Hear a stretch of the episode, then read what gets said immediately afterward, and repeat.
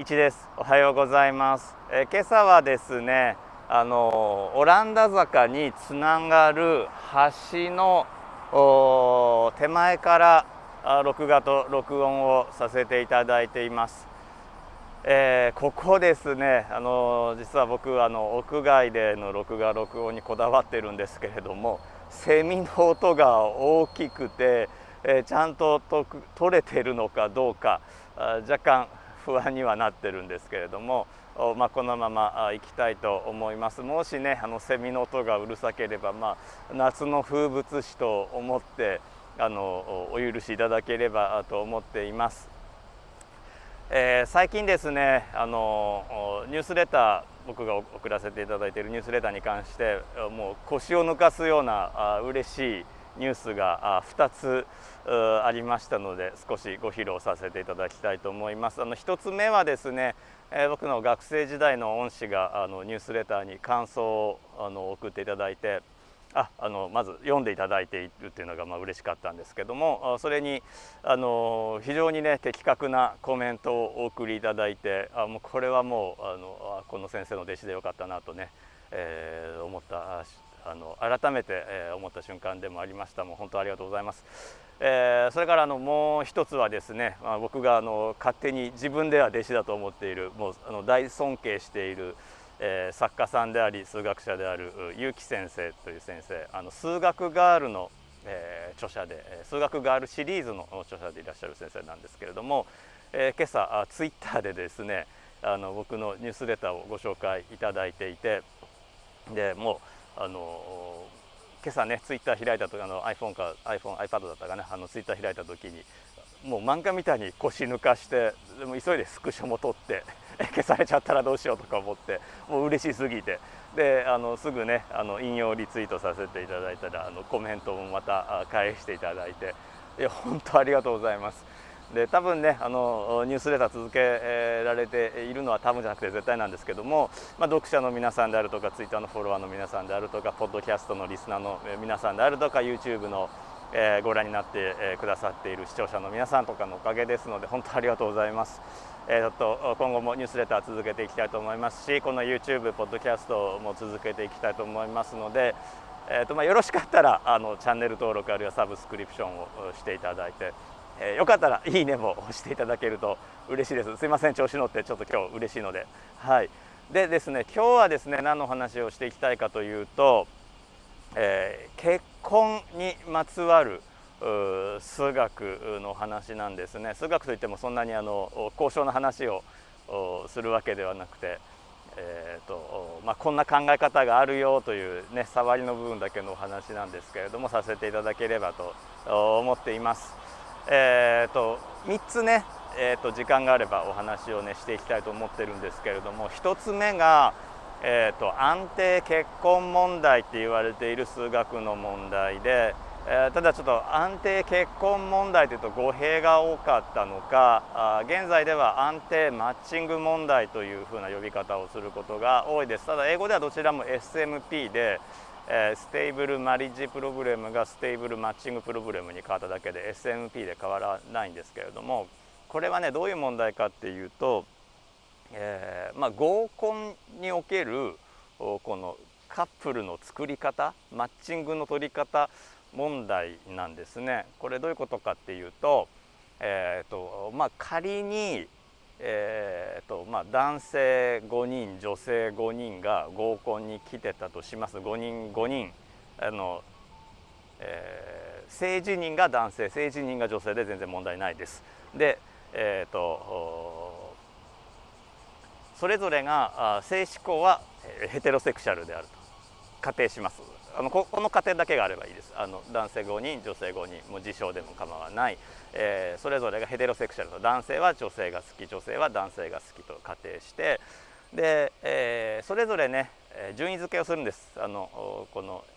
えー、例えば誰々さんはあ、まあ、男性のある方はえ女性好きな女性1位がこの人2位がこの人3位がこの人それぞれ順位付けをします女性の側も、えー、この男性1位この男性2位この男性3位って、まあ、第5位、まあ、全員分の、えー、希望順位をつけます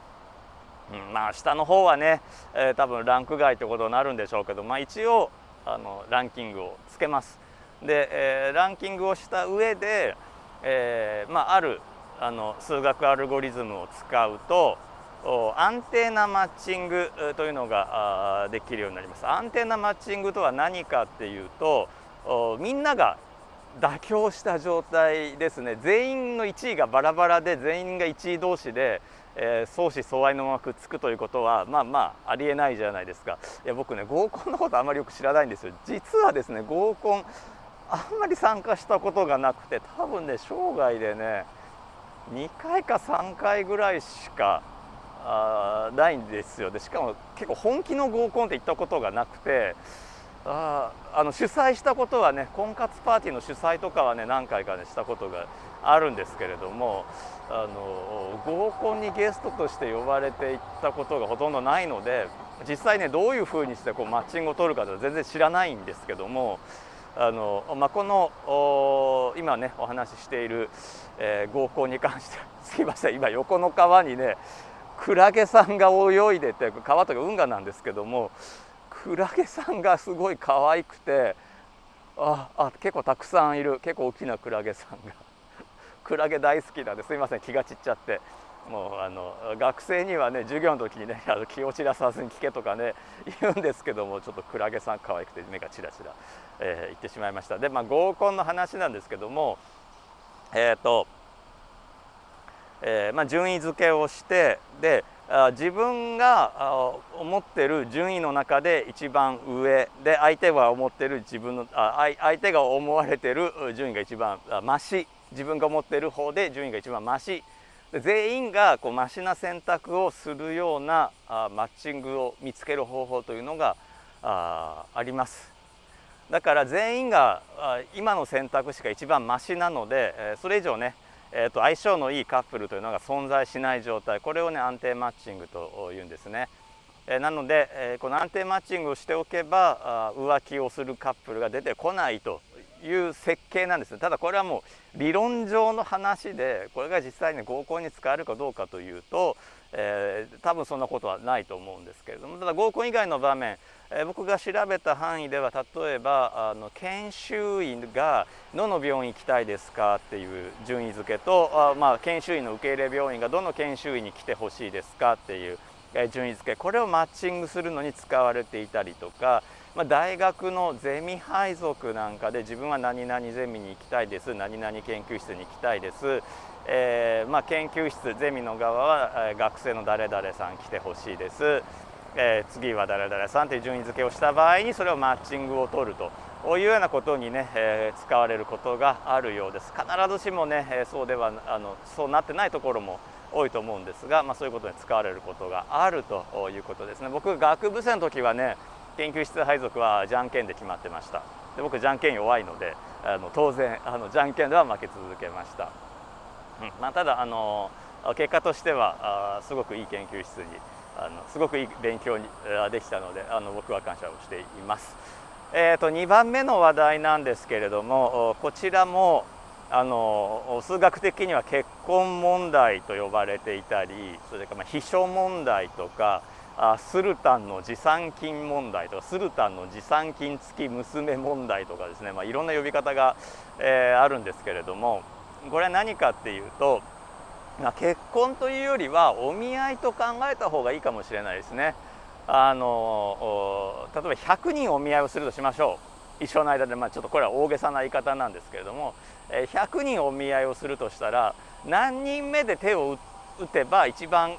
えー、自分が希望するあお相手に希望するとは何でしょうね。一番こう順位付けの高い、えー、お相手と出会う可能性が高いかというえー、計算ですね、100人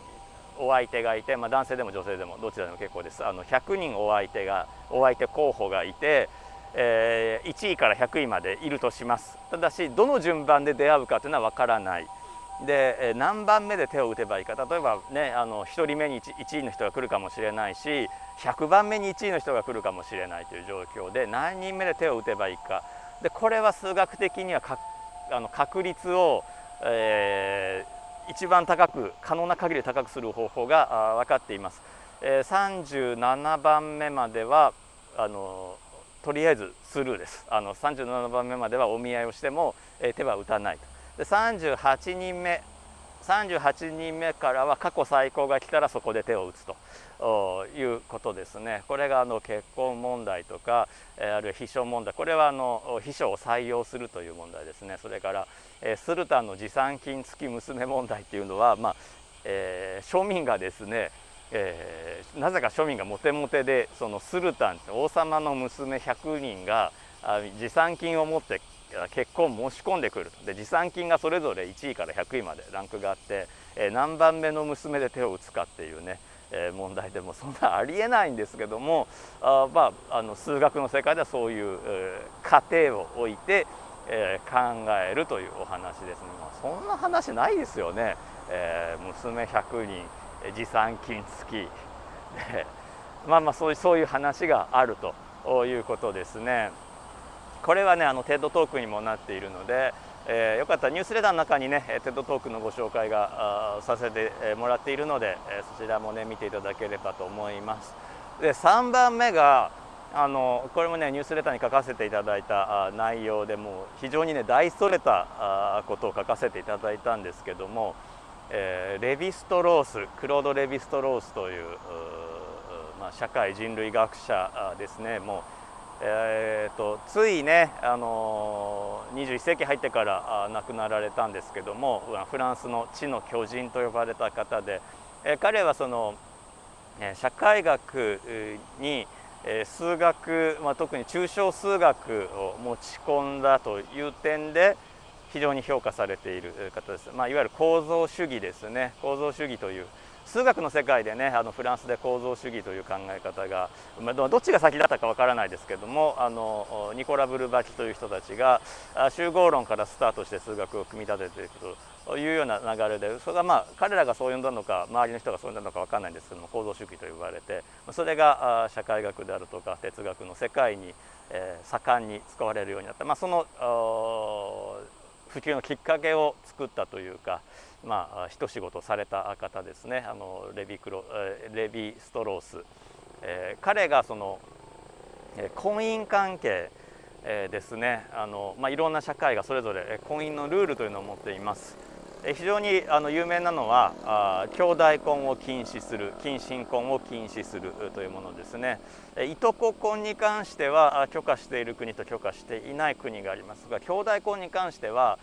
えーと、異不定なら OK とか異母定なら OK とかってあのどっちだったかなあのどっちかスウェーデンであの例外的にね認めるケースが、えー、あるそうなんですが、まあ、そういったもの。それから